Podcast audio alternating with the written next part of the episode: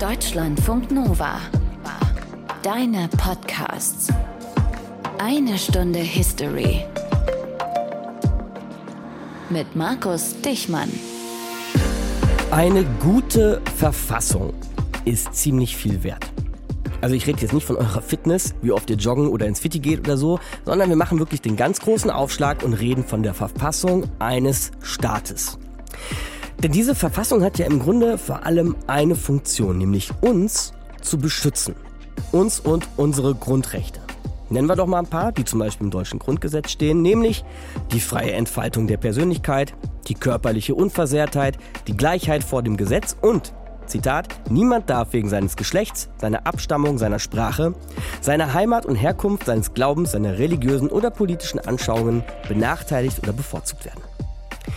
Das ist jetzt meine Vorstellung einer guten Verfassung, vielleicht auch eure. Aber wir haben natürlich ziemlich viel Trial and Error hinter uns auf der Suche nach eben dieser guten Verfassung. Und Verfassungen können auch genutzt werden, um uns zu entmachten und zu unterjochen.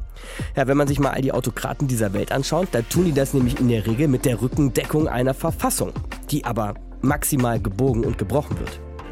So eine Verfassung ist also irgendwie auch ein Schlachtfeld um unsere Rechte. Und das wussten auch schon die Göttinger Sieben im Jahr 1837, also vor 185 Jahren. Und diese Göttinger Sieben, die lernen wir heute kennen. Aus den prallgefüllten Schatzkammern der Menschheitsgeschichte. Euer Deutschlandfunk Nova-Historiker Dr. Matthias von Helfeld. Die Göttinger Sieben, grüß dich Matthias. Sei gegrüßt. Waren sieben Professoren aus Göttingen, logischerweise. Und sie protestierten gegen Ernst August I. ab 1837, Achtung, König von Hannover. Hannover war damals nämlich ein Königreich, ziemlich stattlich sogar. Da gehörte Matthias so fast ganz Niedersachsen zu, so ungefähr. Ne? Also das heutige Niedersachsen. Ne? Mhm. Mhm. Und dann nochmal Achtung, das Ganze in Personalunion mit Großbritannien. Also der große, mächtige englische König König eines Weltreiches auf seinem Thron in London, war auch König von Hannover. Und das, Matthias, ist mal wieder eines dieser schönen Beispiele für die Irrungen und Wirrungen des europäischen Adels. Ja, da muss ich natürlich tief Luft holen, aber immerhin, du hast im Prinzip schon recht. Diese gemeinsame Geschichte, die wurde auf dem Wiener Kongress 1814-15 noch einmal bestätigt, nachdem sie vorher schon etwa 100 Jahre lang existierte. Das Königreich Hannover, das war ein Nachfolgestaat des Kurfürstentums Braunschweig-Lüneburg. Mhm. Vorher gab es diese Personalunion zwischen Kur, Hannover und Großbritannien und das kam eben so. Im August 1714, da starb die britische Königin Anne. Das war die letzte aus dem Hause Stuart auf dem englischen Thron. Mhm. Nur ein Protestant, und das ist ganz wichtig, konnte ihre Nachfolge antreten, denn im Act of Settlement 1701 wurde beschlossen, ein englischer König muss Protestant sein. Übrigens auch eine englische Königin, die waren mhm. da schon gleichberechtigt. Das englische Parlament also prüfte beim Tod von Königin Anne die potenziellen Nachfolgekandidaten und schloss, Achtung, 56 Katholiken aus und kürte stattdessen den höchsten lebenden Verwandten der protestantischen Königin Anne. Das war der Sohn von Sophie von der Pfalz, eine Tochter von Elizabeth Stuart, Aha. die mit dem pfälzischen König Friedrich V. verheiratet war. So, eine ja, sehr komplizierte ja, Angelegenheit. Immer, ja. mhm. So kam es eben, dass das Sohnemännchen, das war der Kurfürst von Hannover, Georg Ludwig auf den Thron kam und der begründete damit die Linie der Hannoveraner auf dem englischen Thron. Die letzte aus diesem Haus Hannover auf dem englischen Thron war übrigens die große Queen Victoria, Königin Victoria, die den Job bis 1901 gemacht hat. Ja, und damit aber hat sie auch eine Zäsur gemacht, nämlich 1837 kam sie auf den Thron und damit endete eben auch die Personalunion zwischen England und Hannover, weil nämlich in Hannover ein Erbrecht existierte und das besagte nur Männer. Aha, die waren nicht ganz so weit wie in England, ja? Die waren noch ein bisschen mhm. hinterher und deswegen übernahm ihr Onkel, der erwähnte Ernst August I., den Job. Aber egal ob mit oder ohne Personalunion, Hannover war in Deutschland natürlich ein mächtiger Player, weil England irgendwie irgendwie immer im Hintergrund stand und auch ordentlich den Rücken stärkte. Also, beim Wiener Kongress 1814-15 wurde der Deutsche Bund gegründet. Hannover war natürlich Teil davon und über das Königreich Hannover war Großbritannien Teil des Deutschen Bundes und konnte eben mitbestimmen, was in der Mitte des Kontinents passiert. Auch spannend, ne? Ganz spannend. Aber das Königreich Hannover, das hatte eine Verfassung, ein Parlament mit wenig Rechten. Es war etwas mittelalterlich sozusagen. Vertreten waren die Stände, das war der Adel, die Kirche natürlich und die Städte sowie einzelne Bauerngemeinden. Und die waren halt in diesem Parlament vertreten. Also eine Verfassung fürs Königreich Hannover, Matthias, da sagst du, die war noch mittelalterlich anmutend, die bekamen dann aber von den Hannoveranern ein Upgrade verpasst, könnte man sagen. Ja, und zwar 1830 ungefähr jedenfalls. Da gab es ja in Frankreich eine Revolution, die hat natürlich Auswirkungen auf den Nachbarn in Deutschland, natürlich auch auf Göttingen. Mhm. Das war eine Universitätsstadt mit vielen Studenten, da war es ein bisschen unruhiger als anderswo. Es gab Petitionen und das alles gab dann so den Ausschlag, dass man eine neue Verfassung ausgearbeitet hat und das wurde das Grundgesetz für das Königreich Hannover genannt. Das war liberaler als vorher. Da gab es eine zweite Kammer für Bürger und Bauern, da gab es Ministerverantwortung, eine Steuerreform und mehr Selbstverwaltung für die Städte. Also schon würdest du sagen, ein Sprung Richtung moderner Rechtsstaat?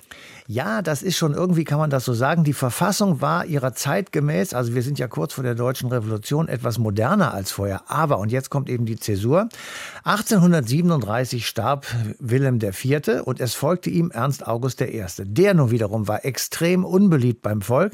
Er war antiliberal und er kassierte dieses liberale Grundgesetz seines Vorgängers beim Amtsantritt sofort ein. Aha. Und damit, das kann man sich ja leicht ausrechnen, begannen die Proteste und es begann der Auftritt der Göttinger Sieben. Tja, aber wer waren die jetzt eigentlich, diese Göttinger Sieben? Ihr werdet gleich hören, da waren ziemlich prominente Leute bei, also tatsächlich Leute, die bis heute prominent sind. Und was wollten sie genau? Das erklärt uns jetzt für eine Stunde History Felix Schledder. Es war einmal ein Königreich, das hieß Hannover und war erst 1814 auf dem Wiener Kongress gegründet worden. Sein König aber saß im fernen London, weil es in Personalunion mit Großbritannien verbunden war. Eines Tages kam es im Jahr 1830 zu einer neuen Revolution in Frankreich und William IV., der König von Hannover, war plötzlich ganz Ohr für die Petitionen seiner Untertanen und gab ihnen 1833 eine neue Verfassung. Der König erteilt dem Lande die feierliche Zusicherung, die Anordnung der Finanzen des Königreiches und seiner einzelnen Provinzen nicht ohne die verfassungsmäßige Mitwirkung der Stände zu treffen. Aber der Bruder des Königs, der konservative Ernest Augustus, hielt die neue Verfassung nicht für rechtmäßig, weil man ihn als Thronfolger für Hannover nicht nach seiner Zustimmung gefragt hatte.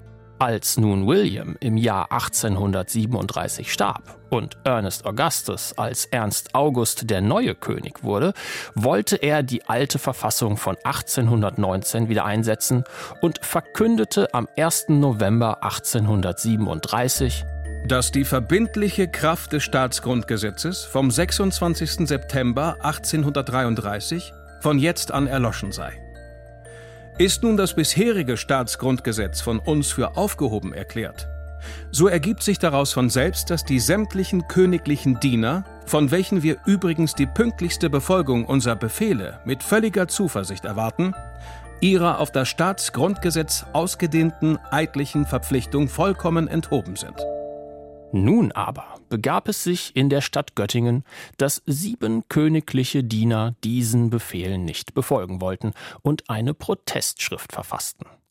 Sie waren Professoren an der Universität und wollten ihren Eid auf die Verfassung von 1833 nicht niederlegen. Es bleibt unsere unabweisliche Pflicht, offen zu erklären, dass wir uns auf unseren auf das Staatsgrundgesetz geleisteten Eid fortwährend verpflichtet halten müssen denn die sieben Gelehrten befürchteten, dass sie nicht länger der Jugend ein Vorbild sein könnten, wenn sie einfach so ihre Eide aufgaben.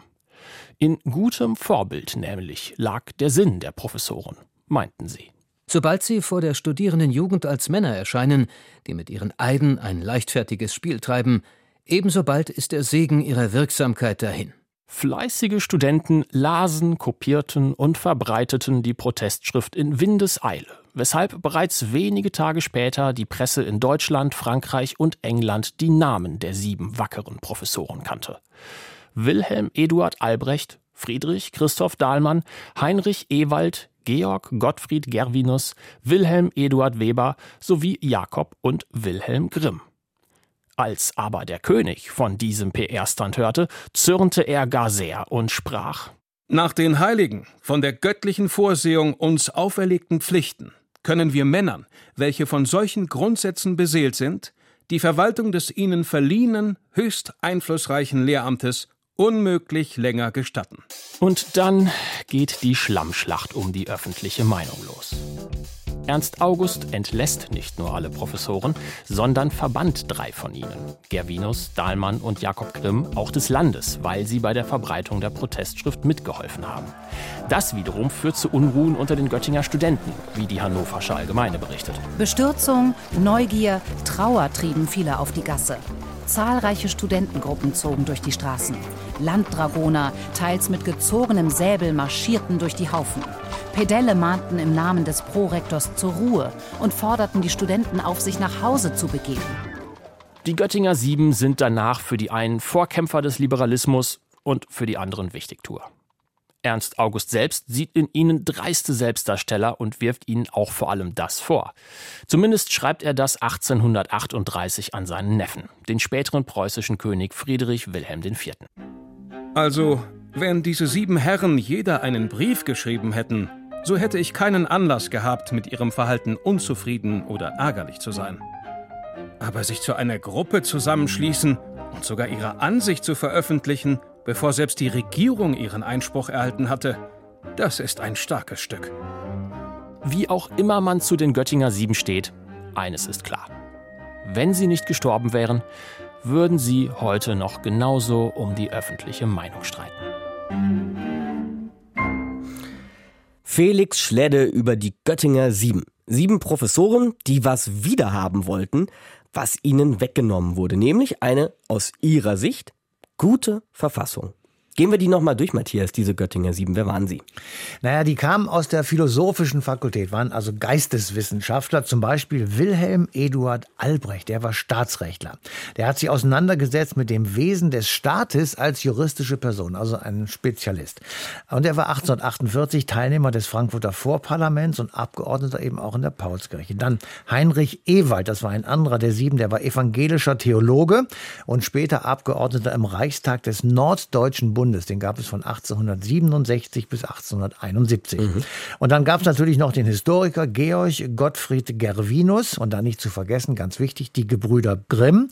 Beides herausragende Germanisten, die sich um die deutsche Sprache und ihre Geschichte, man kann es wohl anders nicht sagen, verdient gemacht haben. Das sind die beiden Promis, von denen ich vorhin sprach, die Gebrüder Grimm, die wir bis heute noch kennen.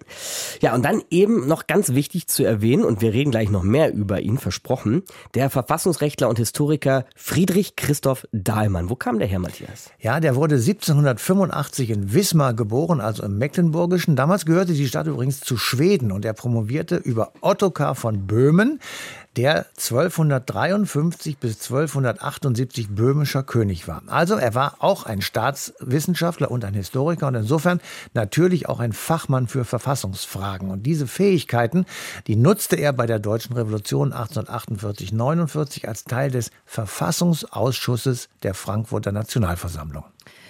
Und ich habe ja gerade schon versprochen, dass wir über diesen Friedrich Christoph Dahlmann noch mehr hören werden. Und das tun wir jetzt mit und von Tillmann Meyer. Er ist Politologe und Autor eines Buches über Friedrich Christoph Dahlmann. Hallo, Herr Mayer. Ja, ich grüße Herr Dichmann. Man hört immer wieder, dass Dahlmann die treibende Kraft hinter den Göttinger Sieben gewesen sei, Herr Mayer. Ich habe auch gehört, er sei der Vater der Göttinger Sieben. Würden Sie da mitgehen? Würden Sie das so unterschreiben? Ich glaube, das kann man sagen. Das lässt sich auch belegen, zum Beispiel grafisch, dass er bei Abbildungen dieser Sieben immer in der Mitte dargestellt wird und wiedergegeben mhm. wird. Aber es wird auch von den anderen Teilnehmern, Jakob und Wilhelm Grimm, Gervinus und so weiter, schon auch so der Ausdruck äh, hergestellt, dass man meint, er ist die führende Kraft. Ja, und was war denn wohl seine Triebfeder? Ich meine, er hat sich ja für seine Zeit relativ aus dem Fenster gelehnt, um da für ein paar Basics von Rechtsstaatlichkeit zumindest zu kämpfen, von mhm. dem Absolutismus retten zu wollen. Warum hat er das getan?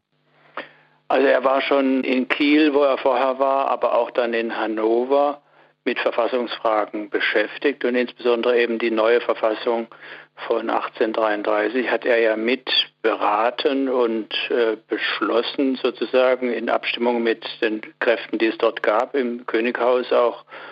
Und der Verfassungsbruch durch den neuen König Ernst August 1837 war dann eine Provokation, die ihn natürlich schon umgetrieben hat. Also er ist ja von Haus aus kann man doch sagen, ein Liberaler im Sinne einer Bewegung des Konstitutionalismus, der im Anfang des 19. Jahrhunderts ja eine große Aufgabe hatte, Verfassungen zu gewährleisten und eben wegzukommen mhm. von den alten Ordnungen, von Gottes Gnaden und wo eben keine Verfassung zwischen Volk und König bestand.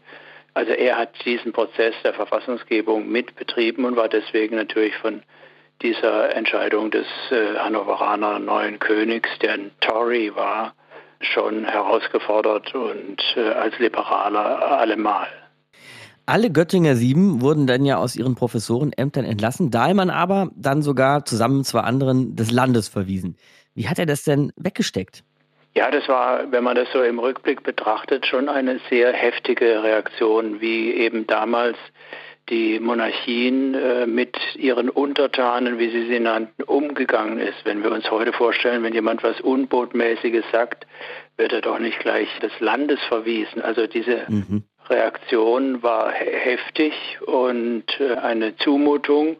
Und dann in der Praxis, nach der Sie fragen, war sie auch insbesondere für Friedrich Christoph Stahlmann schon eine Durststrecke sondersgleichen, denn er ist fünf Jahre lang sozusagen in der Diaspora herumgezogen, hat versucht, mhm. eben neue Anstellungen an anderen Universitäten zu bekommen. Das war ein schwieriger, langer Prozess. Die anderen sechs Göttinger sieben sind schon früher untergekommen. Und insofern hat er da in Leipzig und Heidelberg und so weiter versucht, an Land zu kommen, in der Universität einzusteigen, was dann letztlich erst in Bonn 1842 gelungen ist. Mhm. Also fünf Jahre später. Er taucht dann aber später in der Geschichte wieder in einer Schlüsselrolle auf, hat sich also berappelt, wenn man so möchte, nämlich in der ersten deutschen Nationalversammlung 1848 in der Frankfurter Paulskirche. Welche Rolle hatte er da? Auch da war Friedrich Christoph Dahlmann in einer führenden Stellung, natürlich mit anderen, aber er hat eben den Verfassungsentwurf des Reichsgrundgesetzes mitentworfen, maßgeblich. Und wenn wir ihn nur danach bewerten, was da sein Anteil war, dann ist er von großer Bedeutung. Andererseits mhm. ist er natürlich gescheitert im ganzen Revolutionsgeschehen. Es ist eben nicht gelungen, eine dauerhafte Exekutive auf dieser neuen Basis der 48er Revolution zu kreieren. Das ist natürlich eine bedauerliche Seite, aber konstitutionell geschichtlich gesehen ist die 1848er Revolution natürlich bis hin zum Bonner Grundgesetz eine entscheidende Instanz gewesen und da hat er sich, obwohl er kein Jurist war, sehr stark für diese äh, Verfassung eingesetzt und da Entwürfe entwickelt, die Respekt fanden, Anerkennung fanden.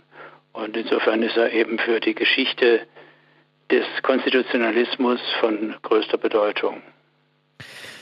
Wie würden Sie ihn denn aus heutiger Sicht einordnen, Herr Mayer, wenn man mal ein paar politische Kategorien vielleicht dazu nehmen will? Sie haben ja schon häufig von einem Liberalen gesprochen. Er hat aber immerhin auch an einer Revolution mitgewirkt. Vielleicht war er revolutionär. Vielleicht war er aber auch eigentlich ein Konservativer mit ein paar Reformideen. Wo würden Sie ihn politisch einordnen?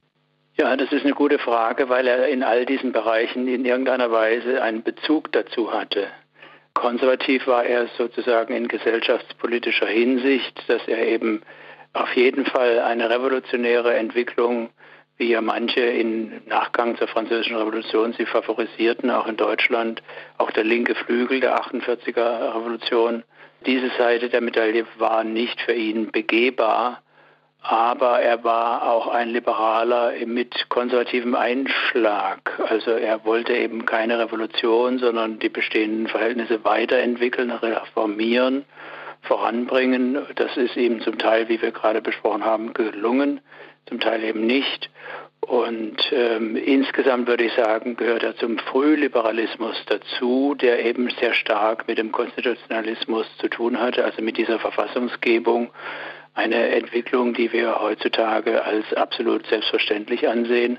Damals mhm. war sie aber eigentlich aus Sicht des Hochadels natürlich eine revolutionäre Angelegenheit. Deswegen hat ja der Hannoveraner König so allergisch reagiert, weil er auf dieser Gottesgnadentum-Idee beharren wollte, die eben aus dem Mittelalter kam und diese mittelalterlichen Perspektiven, die waren für Dahlmann keine zukunftsträchtige Angelegenheit mehr.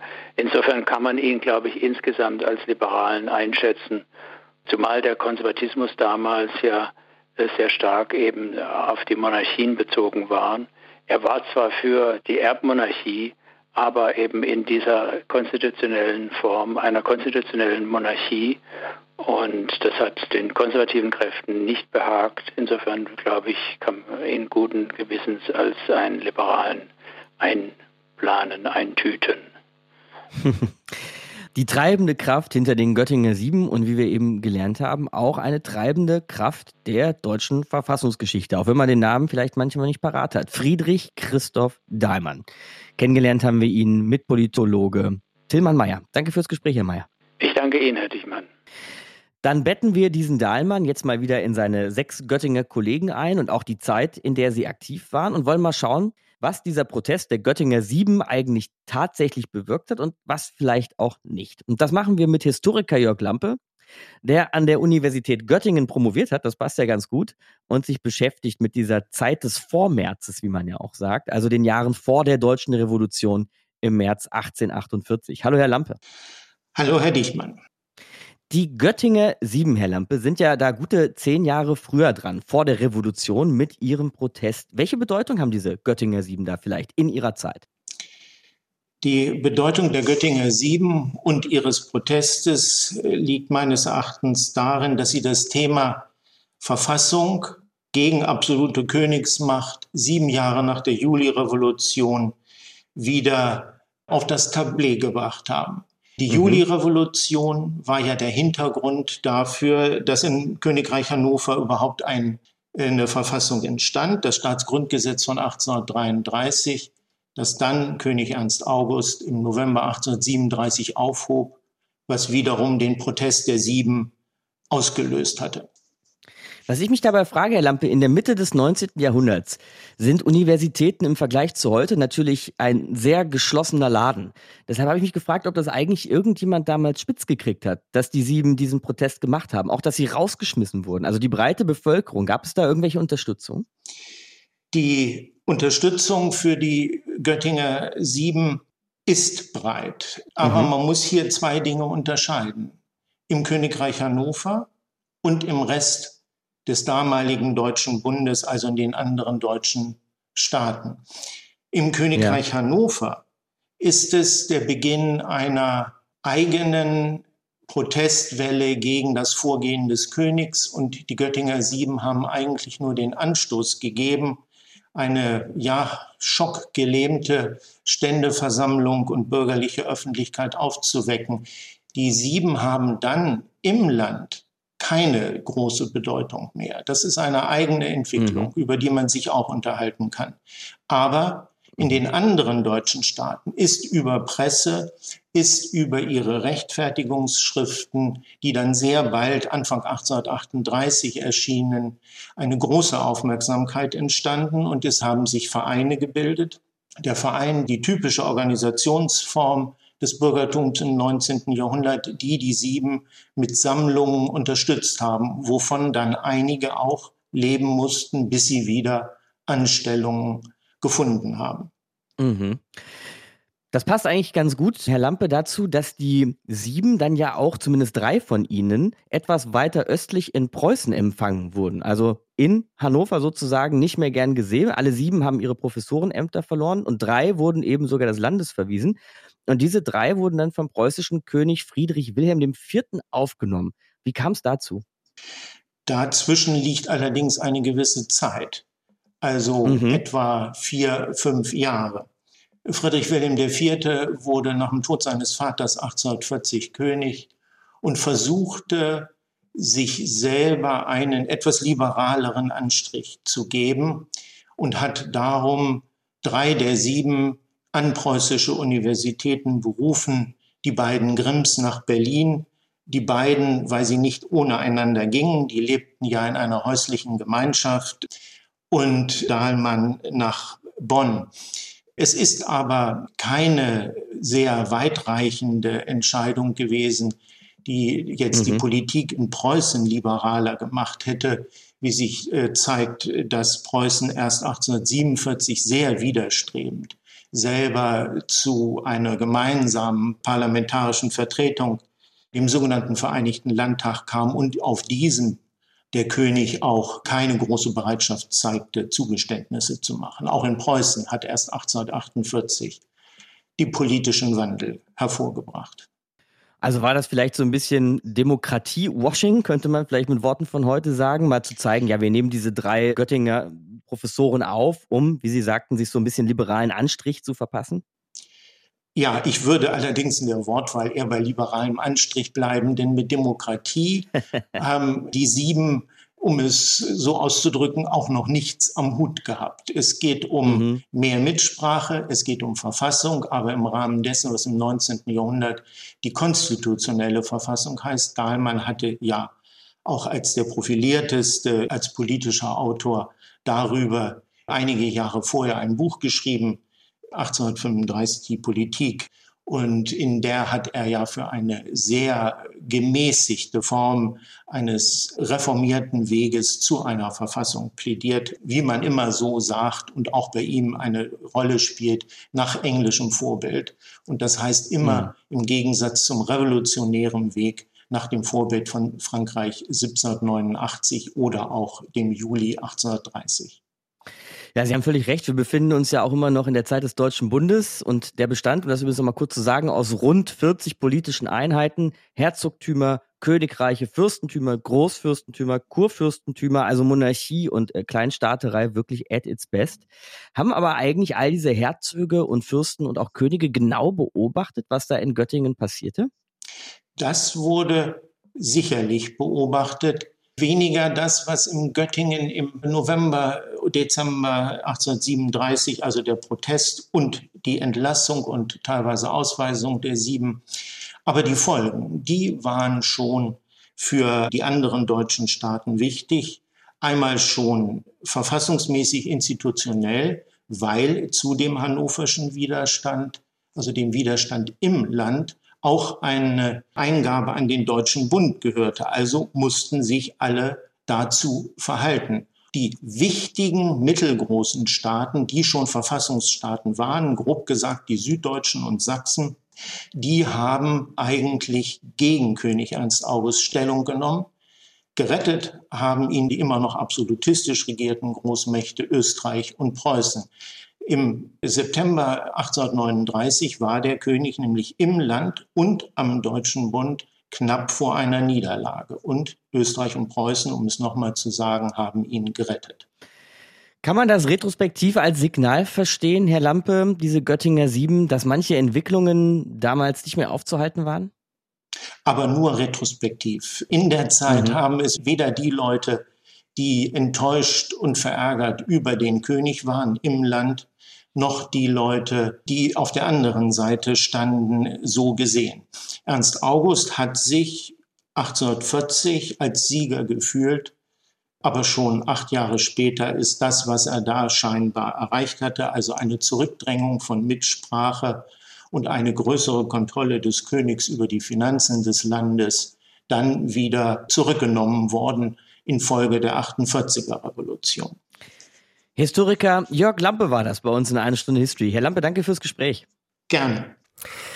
Also nochmal zusammengefasst, worum ging es den Göttinger Sieben? Sie wollten eine zumindest etwas liberalere und modernere Verfassung verteidigen gegen Matthias, einen neuen König, Ernst August I.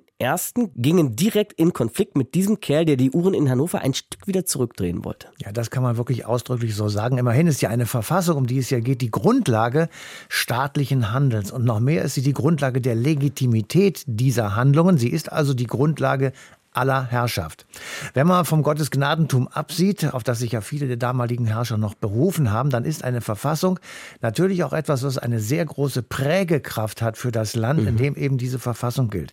Sie entscheidet zwischen Recht und Unrechtsstaat. Sie regelt Justiz und Verwaltung und sie gewährt Grundrechte für die Bürger bis zum heutigen Tage übrigens. Die Wichtigkeit einer Verfassung kann man eigentlich auch ganz gut daran erkennen, Matthias, dass sie bei uns in einer Stunde History ja auch immer wieder auftauchen. Also nicht nur Menschen, sondern sogar Papierstücke ja eigentlich, über die wir da immer wieder reden. Ja, ich sag mal zwei, die mir da natürlich spontan einfallen. Beide sind sehr wichtig für den europäischen Kontinent, selbst wenn sie nicht nur hier stattgefunden haben.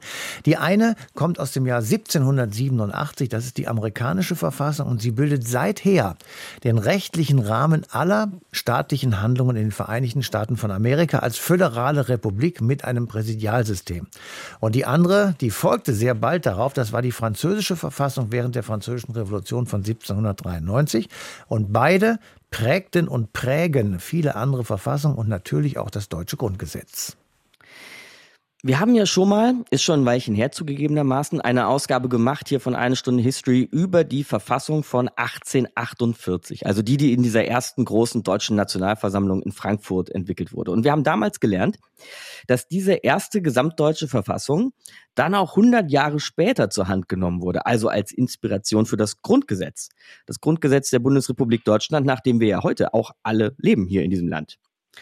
Wenn wir dann jetzt heute gelernt haben, dass sich die sieben Göttinger Professoren schon 1837 für einige wichtige Grundrechte ausgesprochen haben, die dann 1848 dabei waren. Naja, was bedeutet das denn für heute?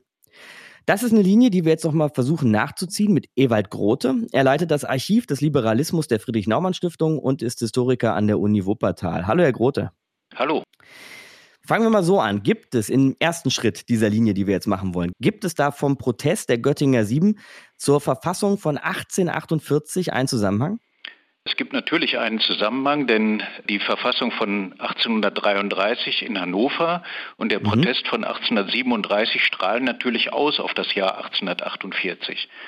Man muss äh, Folgendes sehen, die Verfassungsdebatten in Hannover begannen natürlich schon im Vorfeld der Verabschiedung der Verfassung, die dann im September 1833 in Kraft trat. Und beim Protest der Göttinger Sieben war dann Friedrich Christoph Dahlmann, der mhm. war der sogenannte Vater der hannoverschen Verfassung und dann wiederum auch treibende Kraft dieses Göttinger Protests. Alle anderen sechs Professoren kamen erst 1837 durch die Außerkraftsetzung der Verfassung ins Spiel. Um was ging es denn aber den Göttinger Sieben so ganz konkret? Also wenn wir mal an bestimmte Punkte, Gesetze, eben vielleicht auch Grundrechte denken, was gehörte Ihrer Ansicht nach in so eine moderne Verfassung? Ja, es war so, dass äh, in der hannoverschen Verfassung wie später in der Frankfurter Paulskirche über Grundrechte und Verfassung und Staatsorganisationen verhandelt wurde. Es ging mhm. um die Rechte, die der König und der deutsche Kaiser 1848, 49 dann besaß bzw. besitzen sollte und um die Befugnisse, die das Parlament bekommen sollte. Könnten Sie uns auch noch ein paar konkrete Punkte nennen, Herr Grote? Mhm. Jetzt haben wir über Befugnisse gesprochen, Befugnisse, die beim Kaiser landeten, Befugnisse, die beim Parlament landen sollten. Wie sollte da die Machtaufteilung so in etwa zumindest, wir wollen nicht zu sehr ins Detail gehen, aber so in etwa mhm. aussehen? Also der Monarch hatte natürlich schon ganz umfassende Rechte. Die bezogen sich beispielsweise auf die Einberufung und die Schließung des Landtags, aber insbesondere auch auf Rechte, die sich auf Außenpolitik oder Militär bezogen. Es gab ein Kabinett, es gab eine Regierung, aber die war eben ganz von ihm abhängig. Er berief mhm. die Minister und er entließ sie im Zweifelsfalle auch. Und das Parlament auf der anderen Seite, da war die Kernkompetenz die Steuerbewilligung. Und das war im Grunde genommen auch einer der Punkte, wo es darum ging, eine Verfassung zu erlassen, weil die Monarchen eben über die Verfassung die Steuerbewilligung durch die Repräsentanten des Landes im Parlament sicherstellen wollten. Wir sprechen da ja auch immer von der deutschen Revolution 1848, aber wenn ich das mal kurz in Verhältnis setzen würde zu anderen Revolutionen, Herr Grote, Frankreich, den USA, ist das eher eine Revolution light, oder? Wie Sie das so beschreiben, wenn man überlegt, welche Macht auch noch beim Kaiser lag.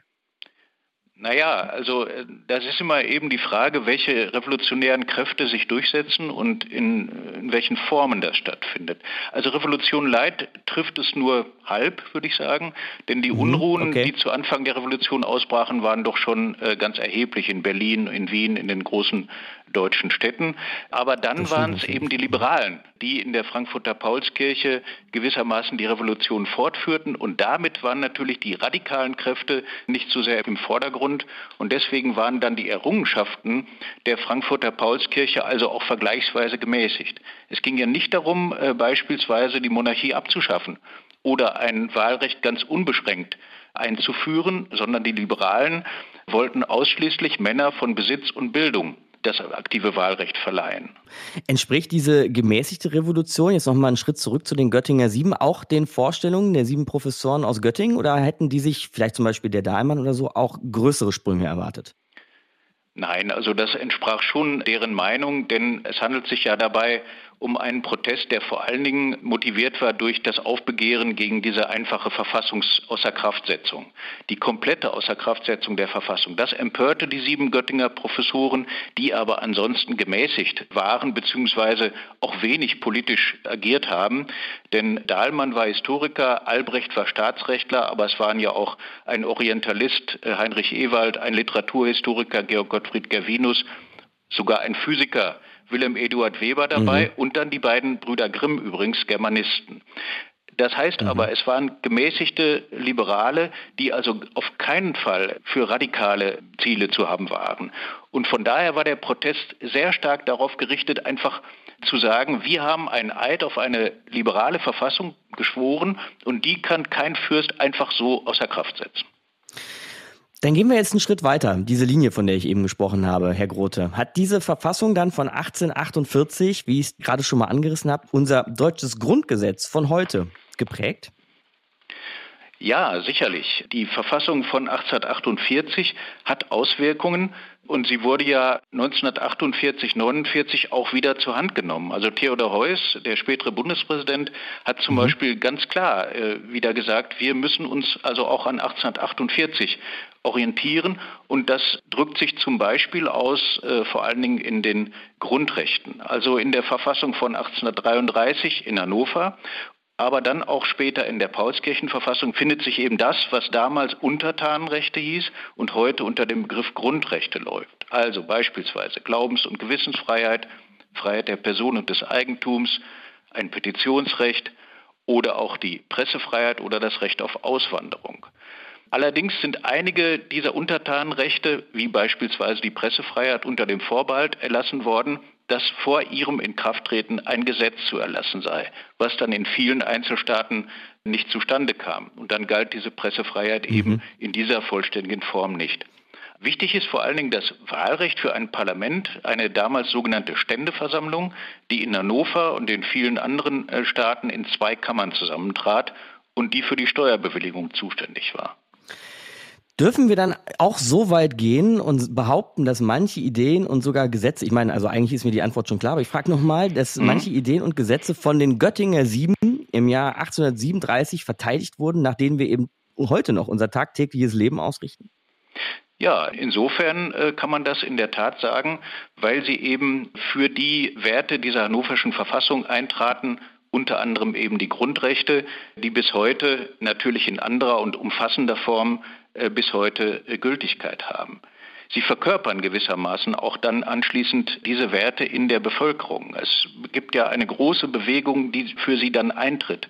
Und sie gelten als Märtyrer gewissermaßen für Recht, für Gerechtigkeit, für Leute, die die Ehre verteidigt haben, für ihre Überzeugung eingetreten sind, die Verantwortung wahrgenommen haben und das obwohl sie ja riskierten, von ihren Ämtern entlassen zu werden und in drei Fällen sogar aus dem Land ausgewiesen zu werden. Das sind also wirklich die Kernwerte, für die sie stehen und das verkörpern sie eben auch für die Bevölkerung. Und insofern sind die Göttinger Sieben tatsächlich aus meiner Sicht mit ihrer Zivilcourage, die sie an den Tag gelegt haben, Vorbilder damals gewesen und eigentlich auch heute noch. Eine kleine Geschichte der Grundrechte über die Göttinger Sieben zu 1848 bis ins heutige Grundgesetz haben wir gemacht mit Ewald Grote von der Friedrich-Naumann-Stiftung. Danke, Herr Grote. Ja, bitteschön. Ein interessant zweischneidiges Thema finde ich heute, diese Göttinger Sieben. Denn erstens hatten sie mit ihrem Protest ja nicht unmittelbaren Erfolg. Ne? Also diese liberalere Verfassung Hannovers wurde vom König gefressen, konnten sie nichts machen. Und zweitens waren ihre Forderungen ja nun auch nicht gerade revolutionär, haben wir vorhin gehört. Ne? Also das Wörtchen Demokratie wollten wir vorhin gar nicht erst in den Mund nehmen. Aber Matthias, unterschätzen sollten wir die Wirkung dieser Göttinger Sieben jetzt nun wirklich auch nicht. Also keinesfalls. Ihre Wirkung war langfristig sehr bedeutend. Zunächst agierten sie natürlich nur lokal begrenzt, also eben in Göttingen oder sagen wir mal Königreich Hannover. Aber dadurch, dass sie negative Konsequenzen auf sich genommen haben und auch in Kauf genommen haben, damit stieg ihr Ansehen in der Bevölkerung, in den liberalen und auch in den nationalen Zirkeln, die nämlich beide einen Verfassungsstaat wollten, der ihnen eben die Grundrechte garantieren sollte. Insofern waren die Professoren aus Göttingen Vorbilder für viele Oppositionelle jener Jahre. Und schließlich waren sie Teil des Vormärzes, also die Zeit, die zwischen dem Wiener Kongress und dem März 1848 liegt, als in Deutschland die Revolution begann, die dann 1848-49 in der Paulskirche weiterging. Hier wurden alle Ideen gesammelt und gefordert, die 1848 zur Revolution und zur ersten deutschen Verfassung führten. Und vieles davon kann man nachlesen, heute noch in den ersten 19 Artikeln des deutschen Grundgesetzes. Nicht schlecht. Eine Sache steht aber nicht drin im Grundgesetz, nämlich ein Recht, ein Grundrecht aufs Spielen. Wobei das Spielen ja irgendwie ziemlich menschlich ist, finde ich. Ne? Ziemlich tief drin sitzt, sieht man bei Kindern wie bei Erwachsenen noch. Und deshalb finde ich ganz witzig, dass wir uns nächstes Mal in einer Stunde History im Grunde das erste Mal mit diesem Thema, mit dem Spielen befassen. Wobei man ehrlich sein muss, es geht auch schon nicht mehr nur ums Spielen, es geht auch um ein Multimilliarden-Euro-Geschäft und einen zunehmend ausgefochtenen Wettkampf. Es geht nämlich ums Gaming. Vor 50 Jahren veröffentlicht der Unterhaltungselektronik-Hersteller Atari das Spiel Pong. Und der Rest ist wirklich Geschichte und steht zum Teil heute in euren Wohnzimmern. Markus Dichmann ist mein Name. Bis nächste Woche. Macht's gut. Ciao. Deutschlandfunk Nova. Eine Stunde History. Jeden Montag neu. Auf deutschlandfunknova.de und überall, wo es Podcasts gibt. Deine Podcasts.